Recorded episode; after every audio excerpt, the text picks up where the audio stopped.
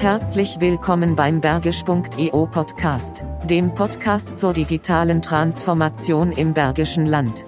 Was hat der Nikolaus mit Informationssicherheit zu tun? Warum ist beim Thema Datenschutz Pragmatik besser als Panik? Und was macht eigentlich eine Firewall mit grünen Schuhen in der Disco? Tobias Erdmann erklärt in dieser Folge Nummer 8 Technisches und allzu Menschliches, wenn es um Sicherheit und Datenschutz geht. Eure Gastgeber sind Tobias Dehler und Martin Meyer. Schickt ihnen Kommentare und Fragen an hallo@bergisch.eu. Dann mal los.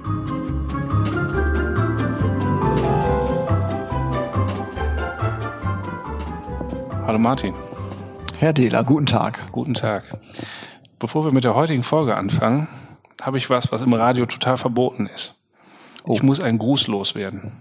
Oha. Meine Familie wird regelmäßig damit gequält, dass sie die neue Folge des Bergischen IO Podcasts hören okay. muss. Und ähm, mein älterer Sohn, der Tim, äh, der hört das eigentlich nur für die lustigen Stellen. Also zum Beispiel, wenn du keine Stimme hast oder so. Und soll ich, soll ich das öfters machen? Das, das, also das solltest du öfters machen. Ja. Und er meinte, ich sollte ihn mal grüßen. Und ähm, deswegen möchte ich in bester WDR 2 äh, Peinlichkeits äh, Situation äh, hiermit meinen Sohn Tim, meinen Sohn Jonas und meine Frau Jasmin grüßen. Vielleicht du auch, dann haben wir es einfach ein für alle das Mal hinter uns. Das in der nächsten Folge. Ne? So. Also dann können wir ja auch, dann können wir ja äh, äh, Running Gag draus machen. Aber ich schließe mich die Grüßen an deine Familie natürlich an. Ja, ich würde deine ich Familie bin, auch grüßen, falls sie zuhört. Das weiß ich ja noch nicht. Ich bin derjenige, weswegen du halt regelmäßig viel zu spät nach Hause kommst. Das ist richtig. Wenn wir Vielleicht möchte unser heutiger Gast ja auch grüßen. Das können wir, wir dann gleich, mal gleich fragen. Ganz genau. Zu unserem heutigen Gast. Ähm, er hat sich komplett den Themen IT-Systemtechnik, IT-Sicherheit, IT-Beratung verschrieben. Er ist Inhaber und Geschäftsführer des Systemhauses Erdmann, welches er 1994 gegründet hat. Besonders gefordert war er in den letzten Monaten sicher mit seinem Beratungsunternehmen zur IT-Sicherheit Sigdata, Stichwort DSGVO.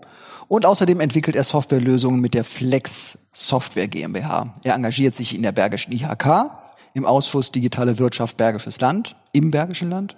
Und er ist vom Deutschen Industrie- und Handelskammertag in den DIHK-Ausschuss für Informations- und Kommunikationstechnologie berufen worden.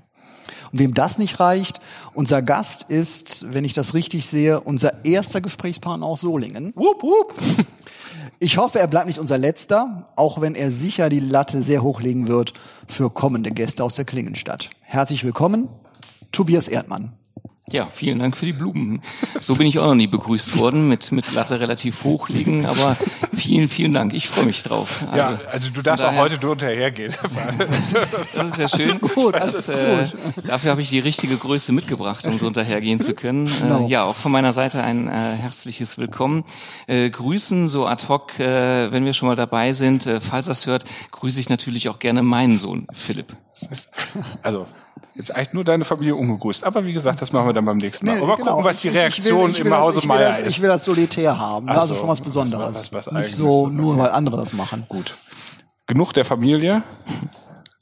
Tobias, wie ist dein Hintergrund 1994? Das ist ja jetzt ein bisschen her. Hast du angefangen in Solingen? Ähm, vielleicht erzählst du einfach für den einen oder anderen, der dich nicht kennt, so ein bisschen zu deinem Hintergrund und Werdegang.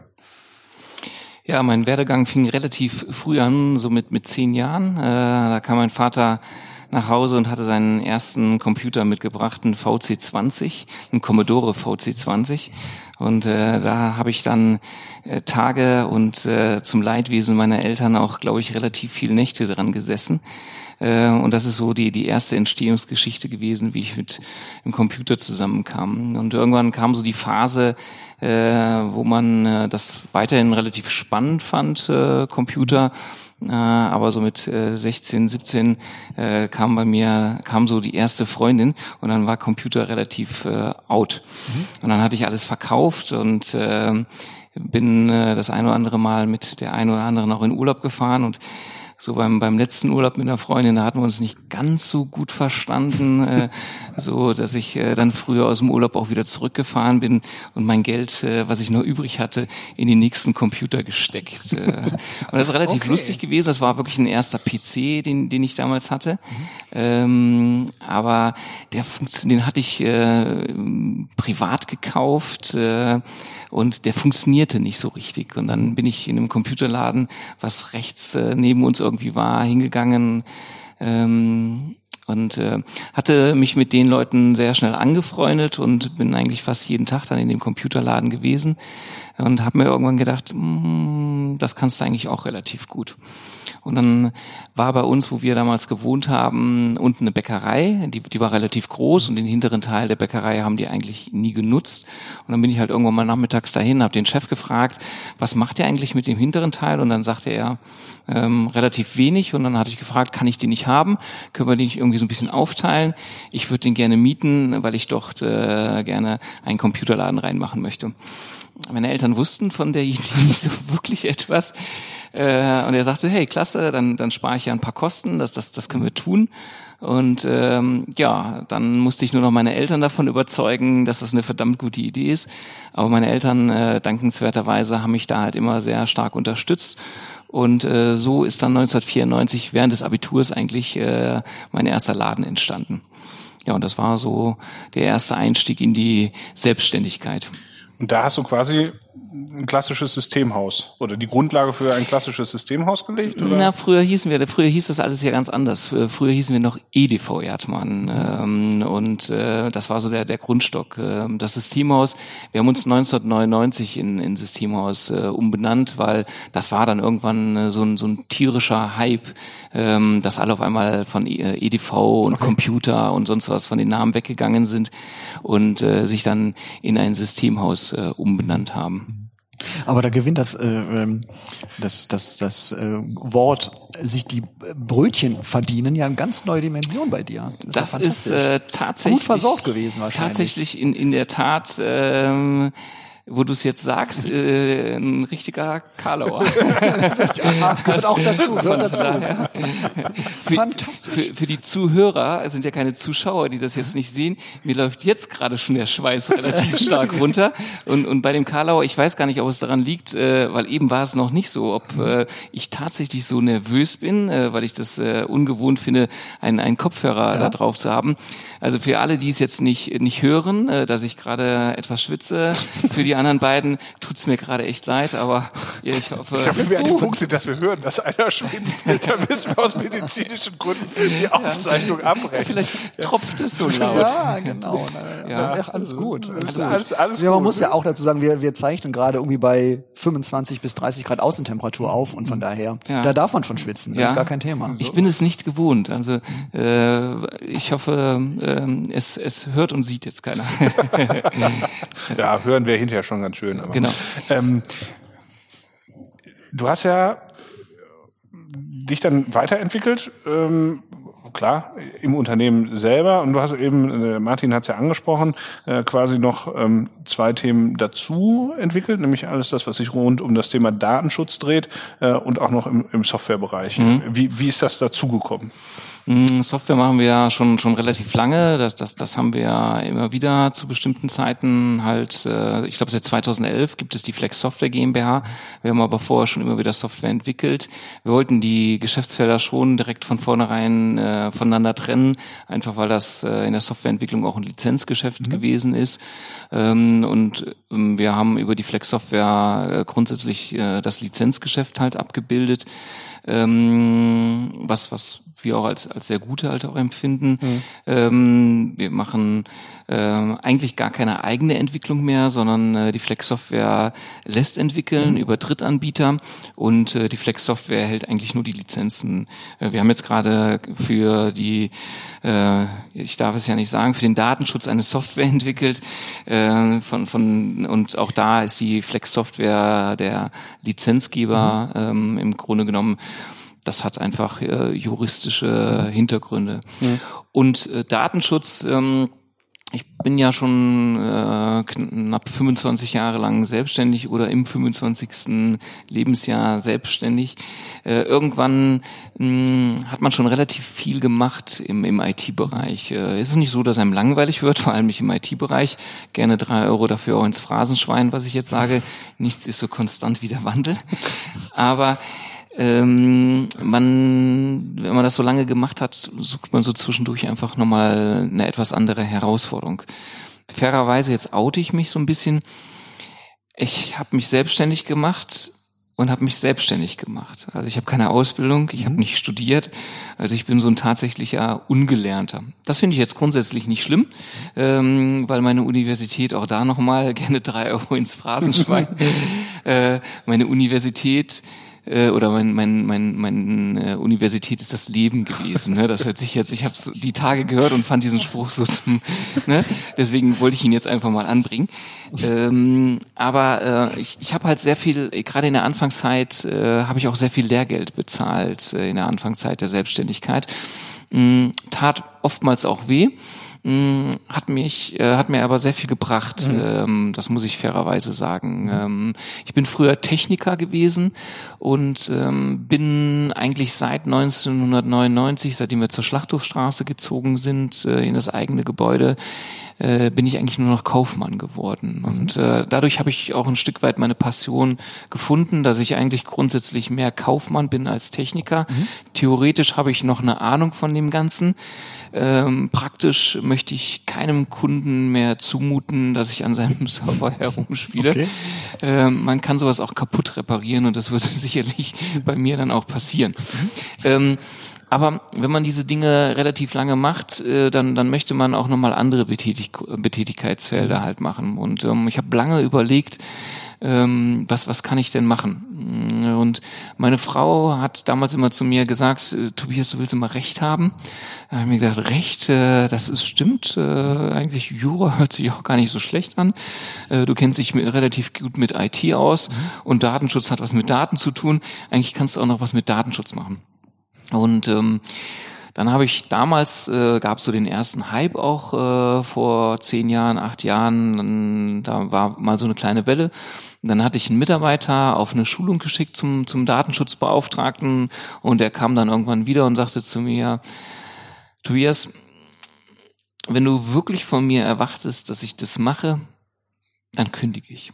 Das ist ja mit Abstand das langweiligste Thema, was ich mir vorstellen kann. Sehr schön. Ja. Und auch äh, die Kolleginnen und das hätte Kollegen, mir auch passieren können.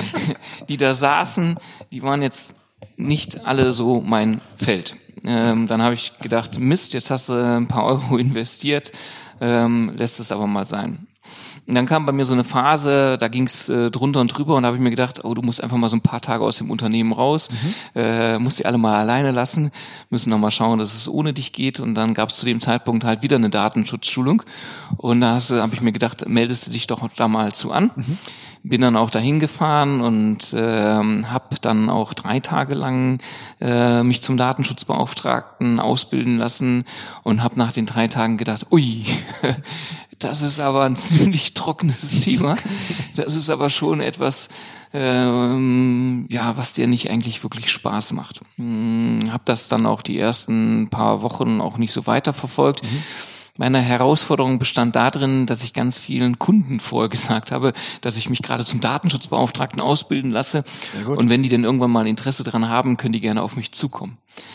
Ähm, ja, das haben die dann noch gemacht. Und äh, dann kam der erste Kunde auf mich zu und sagte, ja, klasse, Sie haben auch ein Bild gepostet, dass jetzt Datenschutzbeauftragter sind. Wir haben da jetzt von äh, ein paar Anfragen bekommen von unseren Kunden und wir brauchen jetzt mal eine Beratung. Mhm. Und so bin ich dann da reingekommen. Äh, Im Tal der Ahnungslosen habe ich dann den ersten Kunden halt auch bedient. Äh, er möge es mir jetzt auch verzeihen. Er weiß nicht, dass er der erste Kunde gewesen ist. ja, auf jeden Fall. Ähm, ich glaube, dass ich es trotzdem gut gewuppt habe, äh, weil ich mich dann abends ähm, unter der Bettdecke in, in ganz viel Sachliteratur eingelesen habe. Ich habe oft Google gefragt und habe da gemerkt, dass es doch äh, zu einem Thema oder zu einem Punkt 50.000 verschiedene Meinungen gibt. Und das Schlimme daran ist, wenn man sich diese Meinungen durchliest, hören die sich auch alle, obwohl sie unterschiedlich ist, sehr plausibel an. Und das macht es halt relativ schwer. Hm, ein Standardspruch von Rechtsanwälten ist ja grundsätzlich immer, wenn man ihm eine Frage stellt, es kommt drauf an. Und das ist im Datenschutz halt ähm, auch wirklich genau das Thema. Aber ich habe mich da sehr reingefuchst. Ich habe eine, eine rechtliche Affinität gewonnen. Ich habe ähm, gemerkt, wenn man dieses Thema pragmatisch angeht, wenn man das mit ein bisschen Witz und Humor macht, dann kann man das Thema, auch wenn es sehr trocken ist, auch wirklich gut verkaufen. Mhm. Und äh, habe in den letzten acht Jahren sehr viel im Datenschutz gelernt, habe mich oft fortgebildet habe mich mit sehr vielen ähm, unterschiedlichen Personen mit unterschiedlichen Meinungen auseinandergesetzt, habe mir immer meine eigene Meinung gebildet und äh, liegt sicherlich auch manchmal nicht nicht zu 100 Prozent äh, genau äh, wie, wie viele andere. Wichtig im Datenschutz ist einfach, äh, dass man es auch verargumentieren kann, warum man gerade auch diese Dinge so sieht, wie sie halt auch sieht. Ja. Ähm, ich glaube, mein Vorteil ist, dass ich mit beiden Beinen im Leben stehe, ähm, dass ich versuche, das Ganze halt auch pragmatisch anzugehen und äh, dass ich jetzt nicht der äh, Rechthaberische bin, mhm. auch äh, wenn die ein oder andere Person äh, das vielleicht etwas anders sehen würde, äh, weiblich jetzt bezogen. Ähm, aber ähm, mir macht es tatsächlich Spaß und ähm, ich fühle mich geehrt auch, äh, dass ich vom äh, DIHK-Vorstand ähm, in den Datenschutzausschuss mhm. berufen worden bin. Äh, für mich ist das eine Passion ähm, und aber ich glaube, ich äh, habe es mittlerweile gelernt, dass ich den Menschen damit nicht mehr auf den Keks gehe. Ja, also ich muss sagen, ich gehöre, glaube ich, genau zu denen, die aus solch einem Seminar wiedergekommen wären und ähm, wenn also als Angestellter gesagt hätte, mit, mit, mit, mit Kündigung gedroht hätten. Ja. Ich habe ja in meinem Leben mal versucht, Jura zu studieren, das habe ich dann aber auch nach dem ersten Semester bleiben lassen. Okay. Also ähm, da habe ich halt relativ schnell gemerkt, dass ich zwar auch gern Recht habe, aber deswegen nicht Recht studieren will. Sehr ähm, gut. Und ähm, ja, aber für mich ist das schon auch so ein Thema, was ich äh, auch jetzt gerade äh, rund um die aktuellen äh, äh, Wallungen des Datenschutzes mitbekomme, äh, dass mir eigentlich diese Panikmache auf gut Deutsch unglaublich auf den Keks gegangen ist. Und ich mir gefragt habe, was soll denn jetzt passieren? Sollen denn jetzt morgen äh, äh, Unternehmer unter vorgehaltener Waffe aus ihren Büros gezogen werden und, und, und ihre, ihre äh, Datenschutzordner äh, vorlesen oder was, was soll denn passieren?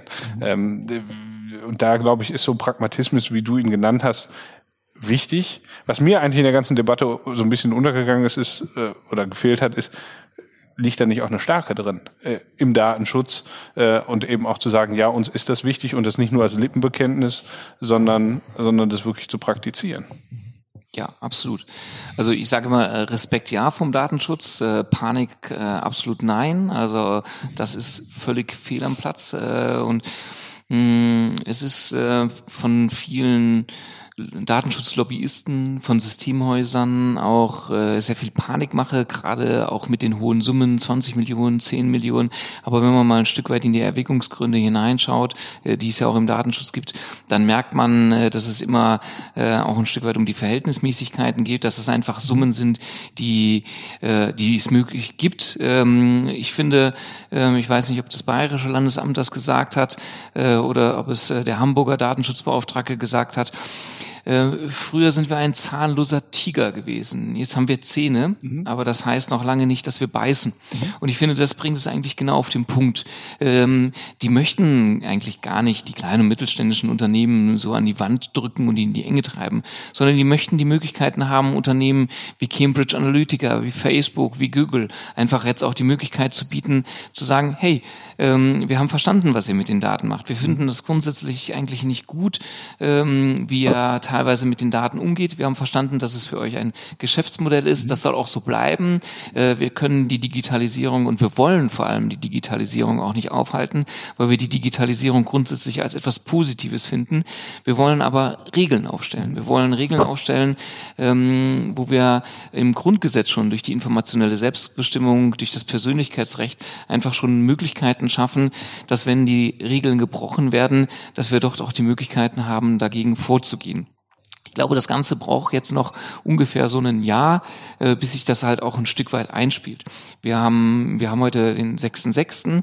Äh, gestern war in der Welt ein schöner Artikel, dass die Regierung jetzt äh, es noch vor der Sommerpause schaffen möchte, ein, ähm, ein, eine Regelung zu schaffen, dass die Abmahnanwälte halt nicht die Möglichkeit haben, die nächsten zwölf Monate aufgrund der DSGVO abzumachen. Mhm. Das finde ich prinzipiell eine sehr gute Sache. Ähm, ähm, der Herzenswunsch von vielen wäre auch gewesen, dass äh, die Regierung einfach von vornherein innerhalb der letzten zwei Jahre mehr Rechtssicherheit schafft. Mhm. Ich glaube, auch die Regierung hat es einfach in den letzten Monaten oder letzten Jahren gar nicht gemerkt, was da einfach auf die Unternehmen äh, zurollt. Äh, man hat so ein bisschen die Augen davor vielleicht auch verschlossen und irgendwann hat man gemerkt, ui, ähm, da fängt jetzt doch ein bisschen was an, mhm. in Gang zu kommen. Ähm, und da hätte ich mir oder viele meiner Kollegen sich gewünscht, dass da von vornherein durch die Verbände, durch, durch die Politik einfach mehr Rechtssicherheit, mehr Vorlagen geschaffen worden wären, dass sich Europa zusammengerauft hätte, äh, das muss ja einfach durch die Europaverordnung, das heißt, es muss ja durch ganz viele Aufsichtsbehörden. Wir in Deutschland haben 80 Aufsichtsbehörden, Bayern hat äh, den Luxus, dass sie zwei Stück haben. Mhm. Ähm, deswegen hat das Bayerische Landesamt auch schon sehr viele Vorlagen dementsprechend geliefert. Mein Tipp ist auch immer, auf die Webseite des Bayerischen Landesamts mhm. zu gehen, auch gerade wenn für kleine Vereine gibt es dort ganz spannende Vorlagen, die man einfach auch nutzen kann, ähm, damit man auch nicht auf, mit, mit Kanonen auf Spatzen halt einfach ja. schießt. Äh, es geht immer wieder um die Verhältnismäßigkeit. Ähm, ja. Aber so Thema Verhältnismäßigkeit, also ich glaube, es war in der letzten Woche, äh, bevor es, äh, bevor die DSGVO dann in, in Kraft getreten ist, da kam auf einmal diese Zeitungsartikel auf, äh, äh, selbst Visitenkarten sind jetzt eine Gefahr. Also am Ende eines Gesprächs überreicht mir ein potenzieller oder ein Gesprächspartner seine Visitenkarte und ich müsste mir jetzt eigentlich auf der Rückseite der Visitenkarte dokumentieren lassen, ähm, äh, sein Einverständnis, dass ich ihn unter den dort angegebenen Daten irgendwann nochmal anrufe.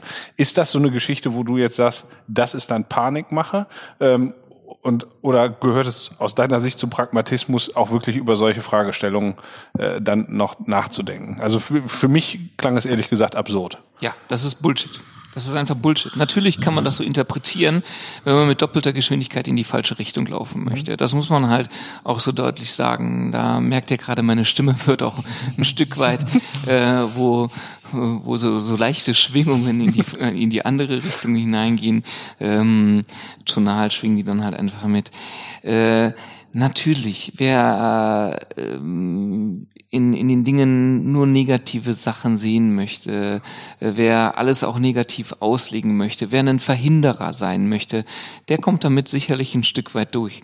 Aber auch die Aufsichtsbehörden haben sich ja auch da schon ein Stück weit geäußert, wo sie gesagt haben, hey, lass doch einfach mal die Kirche auch ein Stück weit im Dorf. Geht mit ein bisschen gesunden Menschenverstand ran. Natürlich haben wir die Informationspflichten, dass wir, wenn wir die Daten erheben und speichern und wenn uns jemand eine Visitenkarte gibt, dann ist das eigentlich schon ein konkludentes Verhalten. Mhm. Aber in der Form, in der Sekunde, wo ich die Daten dann tatsächlich speichere in Outlook, dann muss ich ihm schon mitteilen, dass ich äh, die Inform oder in den Informationspflichten, was ich mit den Daten halt mache.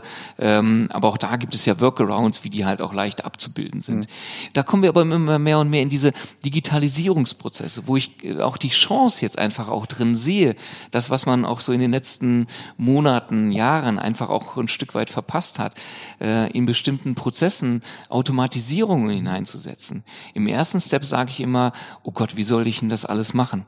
Aber wenn man sich einmal so ein, so ein Stück weit zurücklehnt und überlegt, wie kann ich diesen Prozess im Unternehmen abbilden, dann merke ich relativ schnell, dass ich das durch Kleinigkeiten, wenn ich in die Automatisierung hineingehe, wenn ich überhaupt das mache, äh, was ich eigentlich schon vielleicht auch vor Jahren hätte mhm. machen müssen, ähm, dass ich jetzt anfange, durch den Datenschutz Prozesse in mein Unternehmen zu etablieren, die, die mir grundsätzlich einfach auch helfen.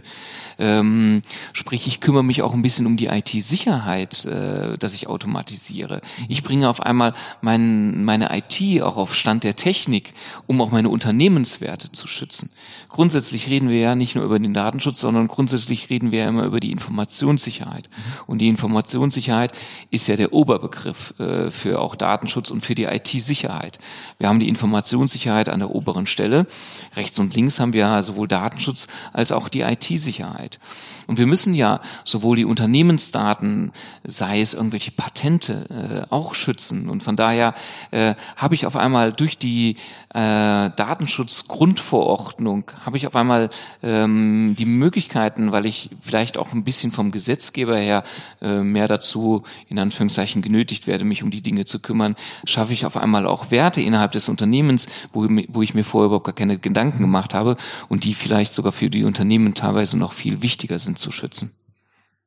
Das wäre jetzt meine, also um das mal auf die, auf die, also auf so eine Ebene zu bringen, ähm, das ist ja in der Tat so, man merkt halt, wir haben es auch dann bei Kunden gemerkt, die dann auch mal sagen, ja, vielleicht müsste man eine Webseite insgesamt auch mal aktualisieren, die halt seit zehn Jahren nicht angefasst wurde. So, und, also das hat ja in den vielen Bereichen auch im Idealfall zu so einem kleinen Modernisierungsschub geführt. Ähm, aber für so einen Unternehmer, vielleicht auch über Datenschutz hinaus, das ist jetzt ähm, Informationssicherheit genannt, wo kann man das so ein bisschen strukturieren, äh, die Handlungsfelder für einen Unternehmer im Bereich IT, wo er ähm, auch regelmäßig ähnlich wie äh, Kundenakquise und äh, wo er darauf achten sollte? Kann man das so ein bisschen clustern? Ja, ich, es, es gibt halt immer, ähm, ja, es gibt mehrere Punkte. Ich, ich muss immer sehen, dass ich mich von außen schütze dass, dass mich von außen im Grunde genommen keiner kompromittieren kann. Und ich muss natürlich auch sehen, dass ich mich von innen halt dementsprechend schütze. Mhm. Man merkt das relativ häufig immer dann, wenn es Krisenzeiten gibt. Mhm. Wenn es Krisenzeiten gibt, wenn es den Unternehmen nicht gut geht oder wenn es viele Unternehmen nicht gut geht, äh, dann äh, passieren die meisten Schäden aus IT-Sicherheitsgründen aus dem Innenverhältnis. Und äh, es gibt so Studien, die äh, variieren so zwischen 70 und 80 Prozent, dass die meisten IT-Sicherheitsvorfälle halt durch den Faktor Mensch passieren. Mhm. Und das auch bewusst, weil die Mitarbeiterinnen und Mitarbeiter das Unternehmen verlassen, weil sie vielleicht gekündigt worden sind, weil sie vielleicht in den verschiedenen Zeiten nicht, nicht eine Gehaltserhöhung bekommen haben. Es gibt sehr unterschiedliche Bewegungsgründe, warum Mitarbeiter Mitarbeiterinnen und Mitarbeiter äh, Daten mitnehmen oder bestimmte andere Dinge halt einfach tun. Und als Unternehmen muss man das ganzheitlich sehen. Und ähm, deswegen gibt es immer zwei Betrachtungsweisen, Innen- und Außenverhältnis. Mhm. Man sollte heutzutage immer schauen, dass man im Unternehmen ähm, eine gute Firewall zum Beispiel hat. Wichtig dabei ist, dass man aber nicht nur die Firewall sich einmal anschafft, sondern dass man äh, das genauso, äh, das liebste Kind des, des Deutschen ist so ein bisschen das Auto, äh, das wird samstags morgens immer gewaschen und genauso ist es mit einer Firewall. Auch die benötigt einfach ein Stück weit Pflege. Die muss jetzt nicht gewaschen werden, aber die muss halt immer wieder auf den aktuellen Stand mit Updates versorgt mhm. werden. Äh, natürlich ist es bei den Cyberkriminellen immer so ein bisschen Katz-und-Maus-Spiel. Ähm, meistens sind die Cyberkriminellen auch immer ein Stück weit schneller, aber die IT-Sicherheitsunternehmen ziehen relativ stark nach. Also eine Firewall, eine aktuelle Firewall ist schon etwas Wichtiges. Und wir haben, das jetzt kommen wir nochmal auf die DSGVO, mm, die haben zum ersten Mal etwas in den technischen und organisatorischen Maßnahmen noch mit hineingeschrieben. Äh, das nennt sich Stand der Technik. Mhm. Stand der Technik ist natürlich jetzt ein sehr dehnbarer Begriff. Äh, aber man hat das letztendlich halt auch wirklich äh, bewusst so genommen, weil auch dort wieder ähm, nichts ist so konstant wie der Wandel. Äh, die Technik verändert sich halt immer auch tag tagtäglich. Und der Stand der Technik verändert sich halt auch. Und wenn man jetzt geschrieben hätte, das und das ist jetzt obsolet, das muss jetzt gemacht werden, das kann in zwei Jahren einfach auch wieder anders sein. Deswegen ist es wichtig, dass man halt immer wieder auch schaut, wo ist denn jetzt Stand der Technik? Mhm. Es werden immer mehr und mehr Verantwortungsbereiche in den IT-Unternehmen geben, dass es einen IT-Sicherheitsverantwortlichen gibt. Mhm. Genauso wie es einen Datenschutzbeauftragten gibt, äh, wird es vielleicht auch irgendwann einen Digitalisierungsverantwortlichen geben, weil das ganz wichtige Aspekte für die Zukunft sind. Mhm. Es gibt immer zwei Möglichkeiten. Ich äh, kann das total schlecht reden. Ich kann sagen, Digitalisierung ist blöd, Cloud ist blöd ähm, und ich kann rumjammern und werde dann heutzutage in relativ kurzer Zeit von ganz vielen überholt, von kleinen Start-up-Unternehmen, mhm. äh, die, die disruptiv dann einfach auch agieren und arbeiten. Mhm. Oder ich kann einfach sagen, ja, ich habe das erkannt äh, und ich bin jetzt, ich springe einfach mit auf dem Zug auf und ich bin mhm. einfach so ein First Mover. Ich mhm. gehe geh einfach diesen Weg mit mhm. und äh, überlebe halt einfach auch noch in den ja. nächsten Jahren. Und genauso sind es, wenn wir um IT-Sicherheit reden, äh, sind es einfach so Themen wie, äh, dass es klar ist, ich habe eine Antivirensoftware, die immer wieder aktuell ist, ich habe eine Firewall, die aktuell ist ich habe eine DLP-Lösung vielleicht im Unternehmen, äh, Data Loss Protection, wo einfach keine Daten verloren gehen. Ähm, die DSGVO sagt ja auch zum ersten Mal, und das ist auch etwas Tolles, weil die uns Unterstützung gibt und sagt, wenn ihr die Daten verschlüsselt und die Daten abhanden kommen, habe ich grundsätzlich keinen Datenschutzverstoß im herkömmlichen Sinne, mhm. weil keiner mehr an die Daten herankommt. Also die geben uns zum ersten Mal halt auch Tipps und Tricks, die vorher mhm. überhaupt nicht da gewesen sind. Deswegen ist Verschlüsselung grundsätzlich ein wichtiges Thema, was mhm. man Viele sagen immer, ja, E-Mail-Verschlüsselung zum Beispiel, das ist ja überhaupt nicht praktikabel. Man versteckt sich so ein bisschen dahinter. Mhm. Es gibt Lösungen, die sind praktikabel. Mhm. Und nur weil man sagt, ja, aber alle anderen machen es ja auch nicht, mhm. ist das äh, kein Argument, ist halt nicht zu tun, sondern gerade wenn es um sensible Daten geht, glaube ich, ist es eigentlich ein Grundinteresse von jedem einzelnen Unternehmer oder Unternehmerin, mhm. äh, dass seine Daten einfach verschlüsselt werden. Und da gibt es einen Weg, wo man immer mehr und mehr die Prozesse hingeht. Also, da, da, eine kleine Geschichte dazu. Ein Kunde von uns hat mal ähm, wir, wir arbeiten für ihn. Wir haben eine äh, Geheimhaltungserklärung unterschrieben, also wo auch drin stand, ja, wir gehen mit seinen Daten entsprechend um und so weiter und so fort. Und nachdem wir das, ihm, das, wir ihm das unterschrieben zugeschickt haben, haben wir äh, Cut-Daten von seinen Produkten per E-Mail unverschlüsselt bekommen. wo ich dann auch kurz nachgefragt habe, ob das jetzt so und so. Äh, ja, aber wieso? Also man merkte auch ähm, Unwissenheit und auch so, so eine Inkonsequenz, weil dieser Prozess einfach nicht. Also die denken, gut, Geheimhaltungserklärung, damit haben wir ja unsere Pflicht getan. Aber das wird nicht, ja auch nicht gelebt, ne? auch nicht in die Tiefe. Ja, und, und das ist oft so. Wie ist das aus deiner Sicht? Ich meine, du kommst ja eben da auch aus der aus der Hardware, also der der, der Systemlandschaft heraus, jetzt gar mal wirklich auch unabhängig von der Software gesprochen. Software ist ja was, was die Menschen noch im täglichen Nutzen erleben. Ne? Mein mein Windows, mein mein mein iPhone, wie auch immer. Ähm, aber ich sag mal, eine Firewall ist einfach nur eine weitere blinkende Kiste in diesem Rack, was das Systemhaus für ein Schweinegelder in der Ecke aufgestellt hat. Ähm, wie kriegt man da, wie kriegt derjenige, der nicht aus, weil das weil es vielleicht nicht sein Tagesgeschäft ist, wie kriegt er da einen Zugang zu und wie findet er auch die die richtigen Partner? Ähm, denn das hat ja auch viel mit Vertrauen zu tun. Also ich habe manchmal das Gefühl, es ist auch so ein bisschen so, ja, weil ich nicht weiß, was A möglich ist und weil ich das Gefühl habe, dass es vielleicht auch mhm. alles teuer ist und weil ich ja auch nicht weiß, wem ich wirklich vertrauen soll, mache ich dann lieber gar nichts. Und das ist mhm. natürlich, ähm, äh, äh, also anstatt zu sagen 80-20, dann bin ich schon mal ganz gut aufgestellt, äh, vielleicht nicht perfekt, aber ich bin da ein Stück weit. Wie kommt man da rein? Also wo, wo würdest du sagen, sollte der, der Unternehmer hingucken? Nicht jeder hat ja vielleicht einen IT-Verantwortlichen äh, bei sich im Haus, sondern vielleicht sogar eher auch noch eine Gruppe von Mitarbeitern, die einfach überhaupt keine Ahnung haben und jeden USB-Stick irgendwo reinstecken und in jeder E-Mail jeden Anhang anklicken und so. Also was würdest du da raten? Also ich würde schon raten, dass man sich an eine, an eine Fachfirma wendet, an einem Systemhaus. Ähm, grundsätzlich sollte man äh, einem Systemhaus oder ein IT-Unternehmen immer fragen, wie viele Hersteller von Firewall bieten sie an. Äh, und wenn das Systemhaus äh, sagt, äh, grundsätzlich bieten wir alles an, dann sollte man davon schon mal Abstand nehmen. Ähm, außer es ist jetzt eins der, der ganz großen Systemhäuser, okay. die tatsächlich halt alles anbieten können, ja. weil sie auch das Fachpersonal haben. Ich würde gerade da auch immer hinterfragen, sind sie denn auch zertifiziert? Passiert in diesem Bereich. Äh, Firewall, ich würde immer auf, auf äh, Marken-Firewalls natürlich zurückgreifen, ähm, äh, sei es eine Softhouse, sei es eine WatchGuard, sei es eine Fortinet. Äh, Im Geschäftskundenbereich würde ich immer abraten davon, ähm, auch wenn Techniker manchmal sagen, eine AVM Fritzbox macht ja nichts anderes als eine Firewall. Grundsätzlich haben sie ein Stück weit recht, aber sie macht natürlich schon etwas anderes äh, noch. Also auch dort ähm, kommt man immer wieder in haftungstechnische Risiken hinein. Und das ist immer ganz wichtig, weil es auch ein Versicherungsfall sein kann. Okay. Ähm, die Versicherer werden äh, ansonsten grundsätzlich sagen, sie sind nicht in Stand der Technik und weil sie nicht in Stand der Technik investiert haben, weil eine Fritzbox ein Gerät für Privat Privatkunden ist. Mhm. Es ist ein Privatkundenmarkt und es ist kein Geschäftskundenbereich.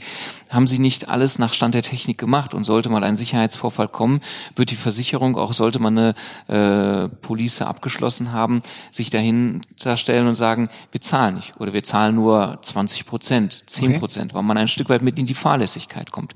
Vielleicht nicht in die grobe Fahrlässigkeit. Mhm. Aber das ist heutzutage ein wichtiges Thema, dass man mhm. genau solche Punkte halt auch mit berücksichtigt. Mhm.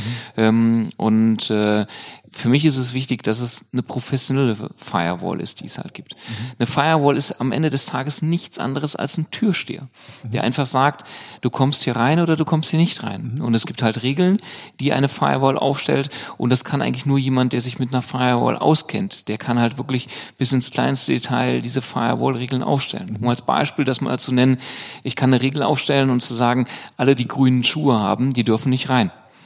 Äh, dann sagt der Türsteher, okay, du hast blaue Schuhe, du kommst rein. Du hast weiße Schuhe, du kommst rein. Du hast grüne Schuhe, du kommst nicht rein. Mhm. Dann sagt der Kerl oder die Frau, die die grünen Schuhe hat, ich bin ja schlau wie Schlumpf. Ich ziehe mir weiße Schuhe an, aber weil ich eigentlich so ein toller Hecht bin, nehme ich mir einen Rucksack mit und tu in den Rucksack grüne Schuhe rein. Und dann sieht er den Türsteher, der Türsteher sieht den tollen Schlumpf und sieht die weißen Schuhe und lässt ihn rein. Dann ist er in der Disco drin, geht auf die Toilette und zieht sich die grünen Schuhe an und zappelt wie der beste Mann mit den grünen Schuhen. Und eine professionelle Firewall, ähm, die hat nicht nur den Türsteher, der auf den weißen Schuhen achtet, sondern der ist nämlich noch schlauer als der schlaue Schlumpf und sagt, weißt du was, ich guck auch mal in deinen Rucksack rein und guck mal, was du da drin hast. Und das macht halt eine professionelle Firewall unter anderem halt auch mehr aus, als es vielleicht nur der Türsteher macht, der sagt, ich bin zwar schlau wie Schlumpf, aber ich guck einfach nur oberflächlich hin. Mhm. Und ähm, das kann ein, ein ein Unternehmer vielleicht gar nicht so richtig verstehen. Und deswegen ist dieses Beispiel eigentlich immer ein recht gutes Beispiel, weil es genau das erklärt, wo man halt genau hinschauen sollte. Und deswegen kann ich halt immer nur empfehlen, dass man nicht einfach nur eine Firewall anschafft, sondern das Ding muss halt auch richtig konfiguriert werden. Aber jetzt, wo wir beim Thema Disco sind, fange ich auch ganz leicht an zu schwitzen. Also das ist. Äh, Hattest du immer deine grünen Schuhe an? Äh, nein, nein. Ja, bis, die weiße Hose. Ja noch die, die weiße, weiße Hose. Ist aber trotzdem das immer ist, rausgekommen. Äh, kommen wir später zu. Ja, immer, immer an der Hachtentür vom Bergheim gescheitert. Genau, ne? genau. ähm, Tja, jetzt habe ich einen Hänger. Ähm, ich wollte nämlich gerade was sagen, ja, aber es gut, ist weg, weil du mir deine Disco-Geschichte erzählt hast. Ja, das macht kommt, ja nichts. Kommt, kommt aber hinterher wieder. kommt dein Bruder wieder und sagt, wir hätten zu lange Denkpausen in ja, unserem Podcast. genau, genau. äh, oh, hört man das? Ja, das ja. macht nichts. ähm, nein, aber gut, das, das ist ja jetzt die, die eine Geschichte. Du hast ja auch schon gesagt, also auch technisch auf dem, auf, auf einem neuen, ja nicht auf dem neuesten, auf, auf einem entsprechenden Stand soll sein. Also das gilt ja auch für die Hardware, für Rechner, für Betriebssysteme, alles genau. was so oder so. Also muss ja dann genauso. Und letzten Endes muss ich ja dann auch die Mitarbeiter mitnehmen. Und also auch da ist ja, wenn du sagst, DSGVO ist ja eigentlich was Gutes. Und äh, auch hier kann man ja, das, das haben wir jetzt gemerkt, wenn ich mal vermittel, wo denn da die Reise hingeht, warum das Ganze genutzt und dass es auch zum Schutz von der Mitarbeiter beispielsweise ist, ähm, entsteht ja eine viel höhere Akzeptanz. Absolut.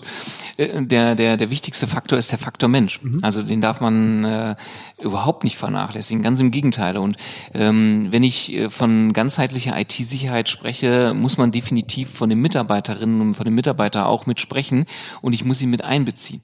Ähm, die Erwartungshaltung ist natürlich oftmals groß ähm, von dem Unternehmen, dass die Mitarbeiterinnen und Mitarbeiter wissen, wie sie denn IT-technisch umgehen sollen. Aber äh, nehmen wir nun mal eine Phishing-Mail, die sind teilweise heutzutage so gut, ähm, dass ich sicherlich technische organisatorische Maßnahmen schaffen kann, mhm. aber ich muss halt auch organisatorische Maßnahmen schaffen, indem ich die Mitarbeiter immer wieder schule. Und das ist ganz wichtig. IT-Sicherheit ist kein Prozess, IT, äh, kein Projekt. IT-Sicherheit ist ein Prozess. Bei einem Projekt habe ich einen Anfang und ein Ende. Mhm. Und bei Prozess ist es wie Plan, du checkt Eck. Ich fange an und wenn ich es irgendwann, wenn ich am Ende bin, fange ich halt wieder von vorne an. Und in dieser Kette muss ich immer wieder sukzessive den Mitarbeiter halt auch abholen, sensibilisieren. Ich muss ihm immer wieder auf die Gefahren aufmerksam mhm. machen. Und ich muss ihm auch die Gefahren aufzeigen. Äh, ich muss vielleicht auch mal testen zwischendurch, um äh, auch zu schauen, wo stehe ich denn da gerade? Ähm, das kann man mit so Test-Phishing-Mails, äh, Klassiker sind aber auch mal der unbekannte Mann, dass man einfach vielleicht mal äh, Personen durch das Unternehmen laufen lässt, äh, die äh, man vielleicht einfach nicht kennt, äh, die dann einfach vielleicht Geräte mal mitnehmen. Ähm, wir haben das am 6. Dezember, das ist jetzt äh, 2016 her gewesen, da habe ich mich als Nikolaus verkleidet, 6. Dezember, weil es Nikolaustag gewesen ist. Ähm, und äh, dort bin ich dann natürlich beauftragt äh, von dem Unternehmer ins Unternehmen hineingegangen, habe vorne an der Zentrale geklingelt, aber man machte mir direkt die Türe auf, weil äh, es eine Glasscheibe gewesen ist und die junge Frau, die gegenüber am Empfang saß, als ich mich gerade vorstellen wollte, sagte sie, oh, der Nikolaus ist da. Das heißt, ich musste mich noch nicht mal vorstellen. Ähm, habe ihr dann so einen weißen Nikolaus hingestellt, habe dann noch ein bisschen mit ihr gesprochen und ein bisschen geschäkert und habe jetzt gesagt, jetzt muss ich mal noch die Kolleginnen und Kollegen beglücken. Äh, guckte sie mich mit großen Augen an und sagte beglück, beglücken. Da wusste ich, das war jetzt nicht so die richtige Wortwahl. Aber ich bin mit meinem großen Jute-Sack und im Nikolauskostüm bin ich dann durch das Unternehmen gestiefelt. Und ähm, ich habe zwischendurch so so kleine weiße Nikoläuse dann dahingestellt äh, und konnte aber tatsächlich, äh, ich glaube, ich hatte drei Handygeräte und und ein Pad hatte ich dann in meinem großen Sack dann dahinter drin und konnte es einfach so mitnehmen. Mhm. Und ich bin sogar äh, am Ende noch zu Kaffee und Kuchen eingeladen worden, weil die das so klasse fanden. Aber es hat mich keiner angesprochen. Äh, klar, wer ich denn bin, wo ich denn herkomme, weil ah, ich war für alle der Nikolaus mhm. und ich war für, von vom Chef anscheinend Abend für alle organisiert und die fanden das total lustig. Mhm. Aber so kann man einfach auch in die Unternehmen hineingehen. Und wenn man vorher tatsächlich ausspioniert, was ja heutzutage leicht ist, zu wissen, ist der Chef dann gerade da oder ist er nicht da. Ähm, und dann kann man ganz viel machen. Oder andere Geschichte, das ist jetzt im Monheim gewesen, dort sind wir von einem Chemiemittelkonzern beauftragt worden. Das hat einen Haupteingang, drei Nebeneingänge. Mhm. Und wir haben es halt auch getestet, wann gehen denn die meisten Mitarbeiterinnen und Mitarbeiter morgens rein und wo gehen die rein. Und die meisten gehen nicht in den Haupteingang rein, sondern in die Nebeneingänge. Und wir sind einfach zu zweit mit in den Nebeneingang reingegangen, als mhm. der ganze Pulk reingegangen ist. Und wir sind dann hoch in die mittlere Etage gegangen und haben uns dann, die haben da zwei Cafeterias auf jeder Etage für die Mitarbeiterinnen und Mitarbeiter und haben uns da einfach reingesetzt, haben dann angefangen zu arbeiten. Und irgendwann wurde es uns da zu langweilig, dann haben wir uns einfach in den Konferenzraum reingesetzt, haben unsere Notebooks da angeschlossen, an den Geräten noch mit mhm. angeschlossen, haben einfach getan, als ob wir gearbeitet hatten.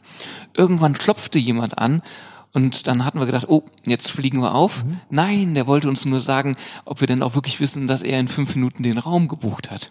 Ja, also das war so eine Geschichte. Wir konnten durch die Unternehmen ja. gehen, wir konnten in die Büros gehen, sehr offen alles. Mhm. Und das, was wir tatsächlich komplett übertrieben haben, weil wir gesagt hatten, wir wollen es so weit übertreiben, bis wir wirklich aufgedeckt werden. Wir sind dann wieder in diese Cafeteria reingegangen. Die haben sehr schöne WMF-Kaffeemaschinen.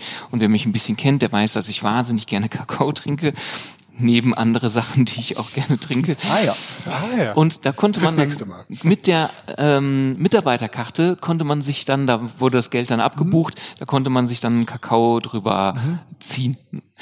Wir hatten ja so eine Karte nicht und da war dann eine, eine junge Frau und dann haben wir gedacht, zu der gehen wir jetzt hin und drücken ihr einfach zwei Euro in die Hand und sagen, sorry, ich habe gerade meine Karte vergessen. Mhm. Okay, hier hast du zwei Euro, wenn du mir mal eben so einen mhm. Kakao holst, weil wir wussten ja nicht, was das kostet, mhm. so ein Kaffee oder so ein Kakao. Hatten die zwei Euro in der Hand. Ich habe sie angesprochen und sie guckt mich mit großen Augen an. Und sie überlegte die ganze Zeit, kenne ich die? Kenne ich die nicht? Man merkt das ja irgendwie so vom Gefühl her. Und sie wusste, sie kennt mich nicht, weil sie kann mich auch nicht kennen. Und dann sagt sie, komm, lass stecken ich mache dir nur meine Karte. Das kann jetzt natürlich an meinem, entschuldigt bitte. Ja? Fantastisch. Du musst es nicht selber sagen. aber, äh, sehr, aber sehr schön hingeführt. Ja, ja also gut, aber gut. Äh, ich habe tatsächlich diesen Kakao bekommen und ich musste nichts dafür zahlen. Aber am Ende des Tages worauf ich hinaus möchte, es ist erschreckend, wie leicht es ist. Und das passiert immer wieder in den Unternehmen. Und die Mitarbeiter sind nicht geschult, weil sie sich auch nicht trauen, weil ihnen keiner auch sagt, sprich denjenigen doch mal an, der dir auf dem Flur begegnet und du ihn nicht kennst. Ich sage immer, wenn er sagt, ich bin dein Chef, hast du was falsch gemacht. Aber ansonsten ähm, ist es schon eine ganz und unsere Erfolgsquote liegt momentan, wenn wir in die Unternehmen einbrechen, das machen wir ja berufstätig, weil wir davon beauftragt werden. Wir haben eine Quote zurzeit über 90 Prozent. Und das ist der Unsicherheitsfaktor Mensch. So, Telefonengineering, Social Engineering bei Telefonengineering. Ähm, wir kompromittieren gar nicht mehr über die Firewalls, sondern wir gehen gar nicht über den technischen Bereich, mhm. sondern wir gehen über den Faktor Mensch. Ganz spannende Geschichten. Ähm, nur als Beispiel, Stadtwerke sind ja kritische Infrastruktur, man nennt das Kritis.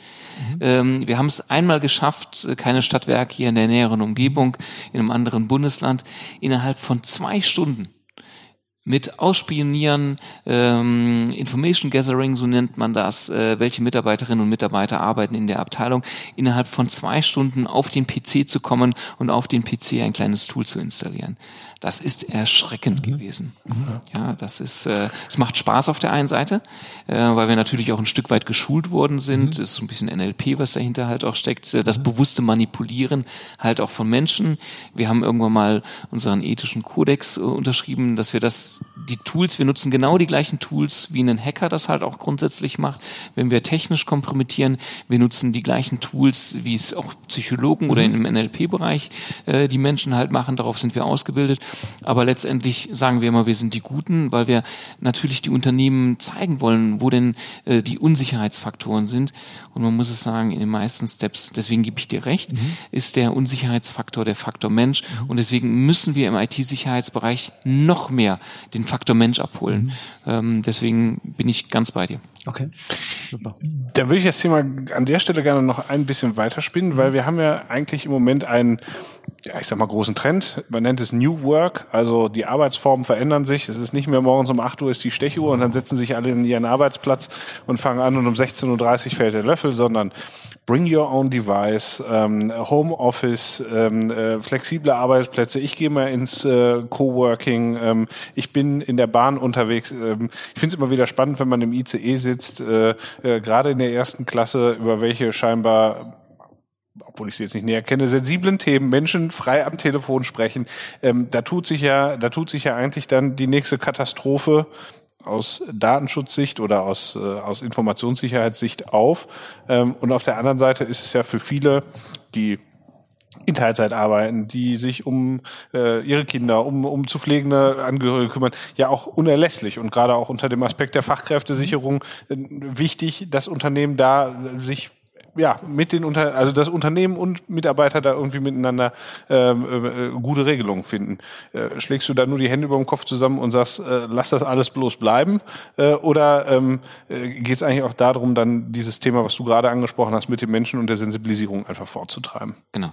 Also das Thema bleiben lassen auf gar keinen Fall. Äh, ich äh, bin froh, dass ich diese Zeit äh, miterleben darf, die jetzt kommen wird ähm, dass, dass wir nicht mehr von 8 bis 17 Uhr arbeiten, mhm. dass, dass wir ähm, Arbeitsplatz 4.0, New Work, Modern Life oder auch die anderen Sachen, wo ich glaube, viele Länder teilweise schon viel, viel weiter sind, als, als wir sind. Da muss man einfach nur in die Niederlanden einfach mal schauen, was, was die da teilweise alles schon machen.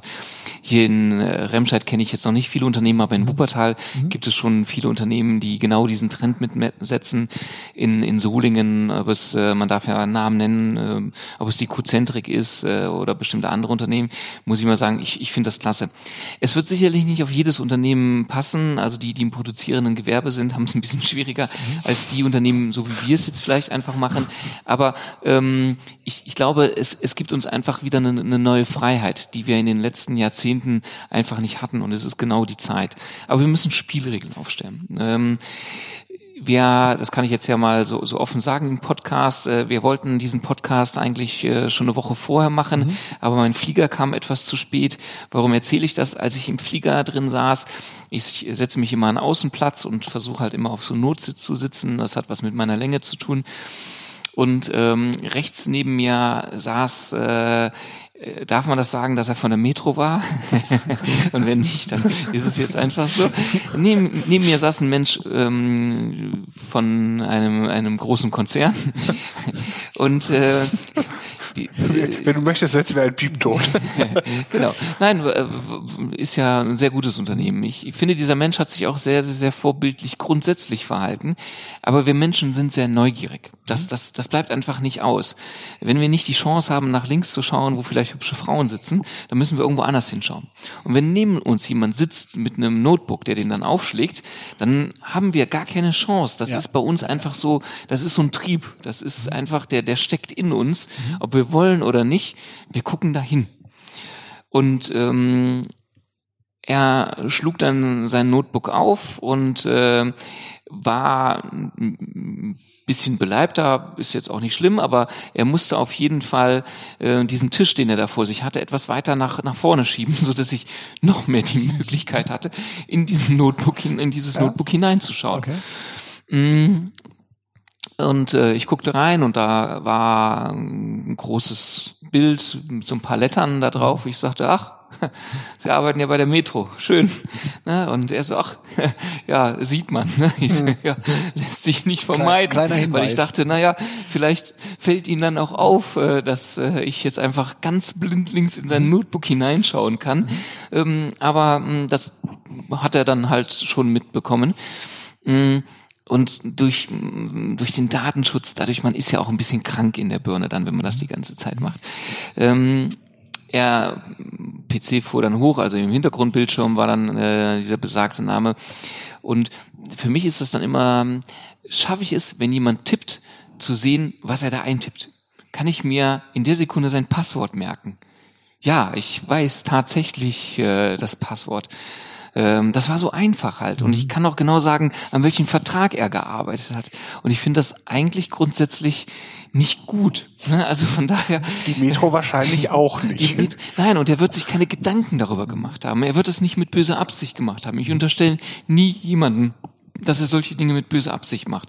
Aber es muss Spielregeln geben. Die Unternehmen müssen die Spielregeln festlegen. Man muss mit einer VPN, mit einer sicheren VPN-Verbindung dann da hineingehen. Ich muss schon zusehen, dass ich vielleicht mit einer Zwei-Faktor-Authentifizierung dann irgendwo hineingehe. Ich muss zusehen, dass ich in öffentlichen Stellen nicht über einen Hotspot hineingehe, zum Beispiel genau diese Sachen. Mhm. und ich muss nur an in bestimmten Ländern fahren und das muss auch nur in Europa sein. Da muss man gar nicht nach China gucken oder äh, in bestimmten anderen anderen Ländern. Die meiste Spionagesoftware, die von äh, Regierungen, von, von Bundesländern oder von Ländern eingesetzt werden, die kommt aus Italien und aus Israel. Okay. Italien ist wahnsinnig gut, was, was äh, so Hacker-Software angeht, die mhm. Regierungen einsetzen. Also von daher, da muss man nicht immer in die Ferne schauen und auch nicht immer nach Russland, wo man sagt, uh, die, die Russen. Mhm. Nein, wir haben hier in Europa auch echt gute, gute Leute, die den, den, den Job gut machen. Mhm. Wenn man jetzt mitbekommen hat, es gab jetzt äh, das, das Urteil, ähm, dass der BND weiterhin an den Frankfurter Knotenpunkten mitlesen darf. Mhm. Ja, das, das, äh, das ist einfach so und das wird auch so sein. Meine Aussage ist halt immer, wenn der BND bei euch bis jetzt nicht vor der Tür gestanden hat und geklopft hat, dann wird er das wahrscheinlich auch in der nächsten Zeit machen.